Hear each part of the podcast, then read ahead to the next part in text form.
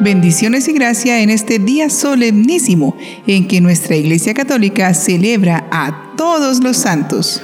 Hoy es el día en que recordamos y celebramos a aquellos hermanos nuestros que ya disfrutan de la visión de Dios, aunque no estén oficialmente canonizados por la Iglesia. A ellos les pedimos nos ayuden, a los que aún estamos peregrinando por la tierra, a pedir las gracias que necesitamos para alcanzar la patria celestial. Como en nuestra primera temporada de Catálogo Divino hicimos un recorrido por la historia de esta celebración de la Iglesia, en esta segunda temporada les invitamos a conocer a algunos santos que se recuerdan de manera especial en este día.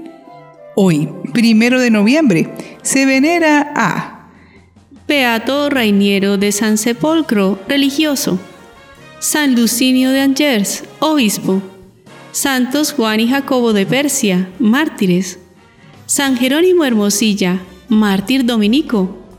San Cesario de Terrachina, mártir. San Marcelo de París, obispo. San Pedro Almantor Rivera, mártir. Beato Teodor Romsa, obispo y mártir.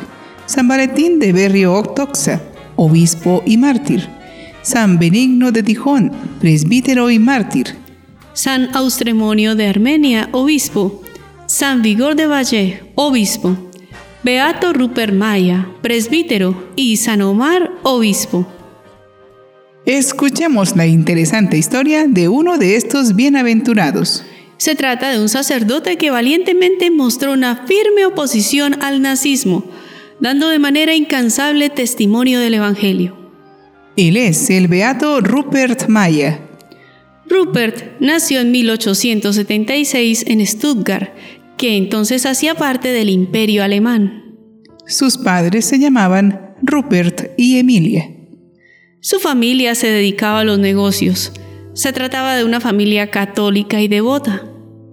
Tuvo un hermano, Egon, y cuatro hermanas, Germana, Inés, Hildegarda y Valeria. Germana se hizo religiosa y Egon terciario franciscano. Desde niño quiso ser sacerdote Hizo su primera comunión en 1890. Rupert fue una persona que supo sostener sus convicciones. Terminando su educación secundaria, dijo a su padre que él deseaba ser jesuita. Como su padre le pidiera que se ordenara antes de sacerdote, estudió filosofía y teología. En 1894 ya había realizado los primeros ejercicios espirituales con los jesuitas. Terminó sus estudios en Rothenburg. Era un violinista muy talentoso y un caballista aguerrido en su juventud. Practicaba deportes y le gustaba sobre todo la natación. Era miembro de la Asociación Católica Teutonia. Ingresó en el seminario en el año 1898 en Rothenburg. Ordenado sacerdote en 1899, durante un año se desempeñó como vicario en una parroquia, dejando un gran testimonio en sus feligreses. Rupert quería ser jesuita porque consideraba que era la orden que mejor formaba a sus miembros. Con la autorización de su obispo, se dirigió al noviciado jesuita en Felkritz, Austria, el 1 de octubre de 1900. Mientras realizaba su formación religiosa, permaneció algún tiempo en Holanda. De 1908 a 1911 estuvo en una casa de ejercicios en Austria. El cardenal Bettinger le pidió ayuda a la Compañía de Jesús para la atención religiosa de la multitud migrante del campo a la ciudad. Por esto el padre Maya fue destinado en 1912 a Múnich y ahí dedicó el resto de su vida. Respondía a las necesidades de la gente moviéndose en la ciudad en búsqueda de empleos para los cesantes. Reunía alimento y ropa y buscaba trabajos y casas para ellos. Con la firmeza que mantuvo su vocación, Rupert se mostraría igualmente firme en la oposición al movimiento nacional socialista de Adolfo Hitler. El campo de su acción cambió al entrar a Alemania en la Primera Guerra Mundial el padre Rupert ingresó al ejército como capellán. Acompañó a los soldados en las campañas de Francia, Polonia y Rumania, con una dedicación que ganó el respeto de los soldados católicos, como la de los no católicos. Rupert compartió la vida de los soldados escuchándolos y administrándoles los sacramentos. Él solía decir, Mi vida está en las manos de Dios. Fue condecorado por su valentía en el año 1915.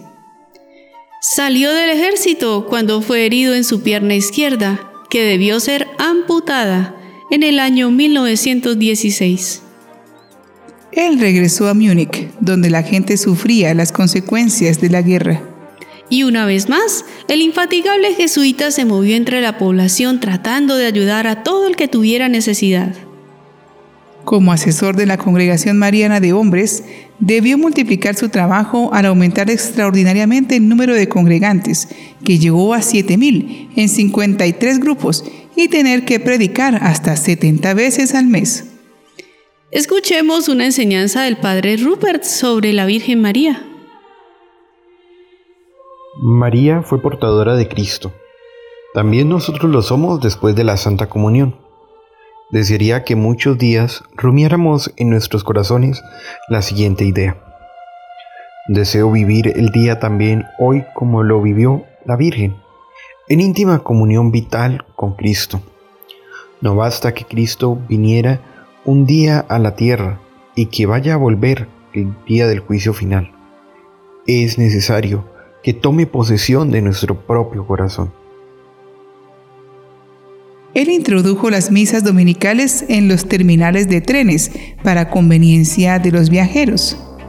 Si Múnich hubiera sido una única parroquia, él sin duda era el párroco de todos.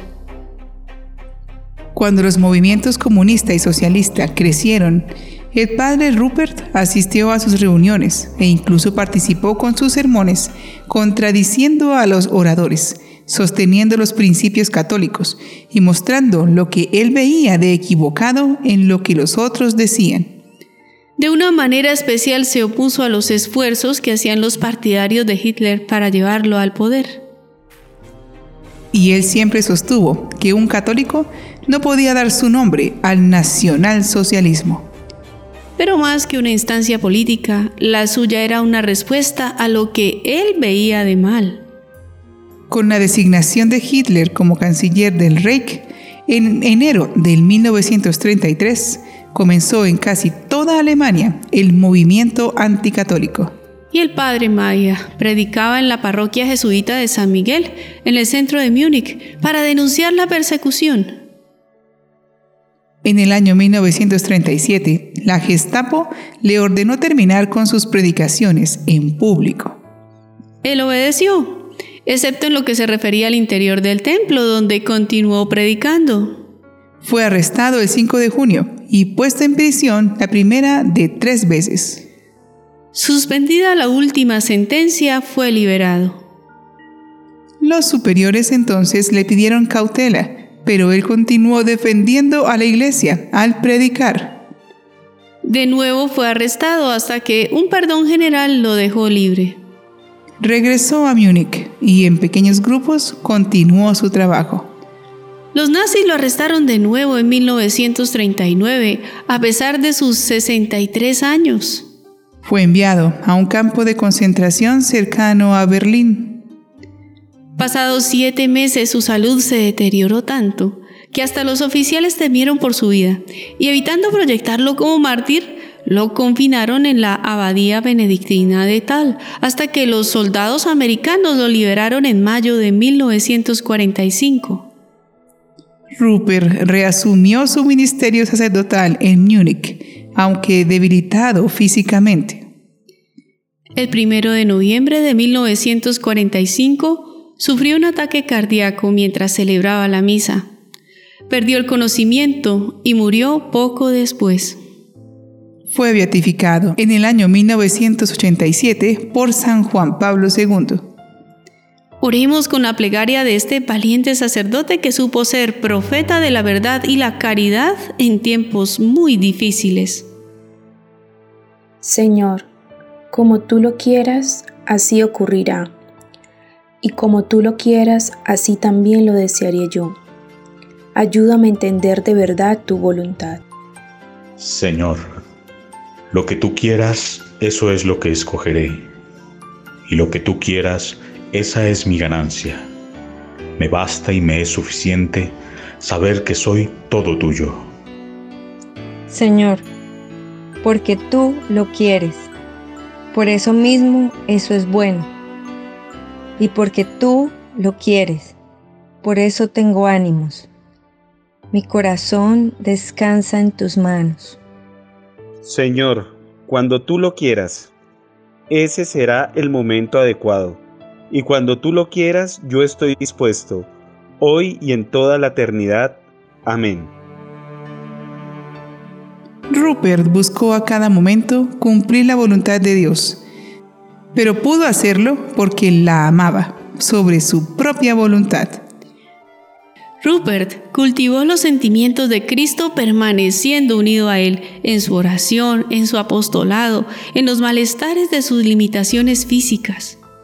De ese amor a Jesús y confianza en el amparo de María, se lanzó a defender la libertad de la Iglesia y de la humanidad en general. Cada cristiano está llamado a vivir con la misma intensidad sus convicciones, que alimentan la certeza que le da el amor de Dios. ¿Estamos dispuestos a dar ese paso? Beato Rupert Maya, ruega por nosotros.